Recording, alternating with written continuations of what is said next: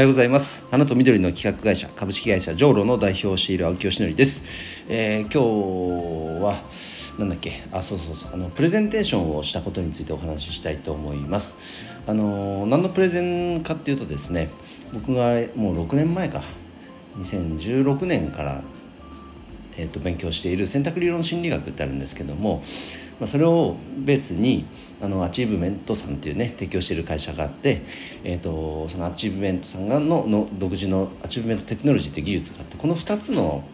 えっとまあ、学びを普及することで世の中から、まあ、いじめとか差別とかそういうね人間関係に起因するあらゆる問題を解決していきましょうっていうあの団体が JPSA という団体があってですねその長野支部というものが去年の12月に立ち上がったんですよ。で僕がその長野支部において、えーと、支部長というものをやらせていただいてるんですが月に1回定例会っていうのがあって、うんとどなたかゲストを招いてねプレゼンテーションの時間があるんですが、まあ、今月は、ま、僕がそこを担当させていただく会だったんです。で時間は30分間でその今まで学んできたことをどうやってこの実生活とかビジネスの中に落とし込んでどんな結果をもたらしてきたのかっていう、まあ、いわゆるビフォーアフターそのプレゼンテーションを、まあ、するわけなんですが非常にいい時間になりました。もちろんねアンケートの結果を見るとうんとなんかすごくいいプレゼンでしたとかこれこれこういうところがすごく学びになりましたとかねそういうコメントいただけたこと自体ももちろん嬉しかったしあとはですねあの準備期間にすごく価値を感じました何かっていうと,、えーとまあ、プレゼンテーション自体が、まあ、2年ぶりぐらいだったので本当にご無沙汰しちゃってたんですが当然その間、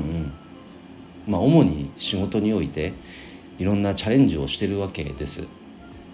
でそれをどういうこの学びの中の技術を活用して、えーと実践したらこうなったよみたいなビフォーアフターが当然あるわけですよね。で日々日々この毎日の中の実生活では本当にそれを意識できてるかどうかっていうと怪しいところもあるんですけどプレゼンテーションというねこのアウトプットする場が決まってその準備をするとなった時に一個一個その棚卸しができたんですね。あこの時の行動って実はやっぱこの選択理論心理学のこういう学びを技術をあの活用してたんだなとかあなるほど。これっていうのは確かに自分のこの目的からの一貫性の中にある行動だったなとかね。そういった整理がすごくできてあの多分一番こうギフトをいただいたのは僕だったんじゃないかなと思っています。もちろんねあの多くの方に聞いていただいたのでその皆さんに何か持ち帰っていただけるようなプレゼンテーションを心がけたものの結果として多分一番得たものが大きかったのはまあ、僕だったんじゃないかなって、えー、思えるような本当にありがたい貴重なお時間でした。でもちろんこれで、え、ゴールとかそういったものはまあ存在していないので日々日々チャレンジは続くわけなんですけれどもまた今年中にはねもう一回プレゼンテーションの機会をぜひいただいて、まあ、本当に今日からのこの、えー、さらなるチャレンジをどどんな進化変化を遂げたのかまたさらにねプレゼンテーションする機を通じて皆様にお伝えしていきたいなと思っています。あとはやっぱりね自分がプレゼンするのはもちろんですけど他の方のプレゼンテーションを聞くのもやっぱり勉強になってあとはその、まあ、勉強になるのはもちろんだけどその人のことを深く知ることができるのでやっぱりなんか応援したいなっていう気持ちになりますよね。うん、そのプレゼンテーションを聞くとああなるほどこの人ってこういう背景があってだから今この仕事をやっててでこの学びにたどり着いてそれでこういうこのチャレンジをされてるんだっていうこの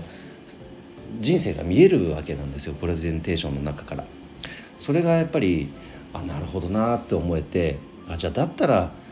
あの丸々してる人がいたらこの誰々さんを紹介したいなってそんな自然とそういう気持ちになるしね。うん、ぱり改めてプレゼンテーションというのはあの素晴らしいこの機会の一つだなと思いましたので是非そんなチャンスが巡ってきた時にはもう前のめりで是非やらせてくれって、えー、言えるような人間になっていきましょう。僕もなっていきます。ということで今日の配信は以上で終わります。今日も一日頑張ろう。青木よしのりでした。バイバイ。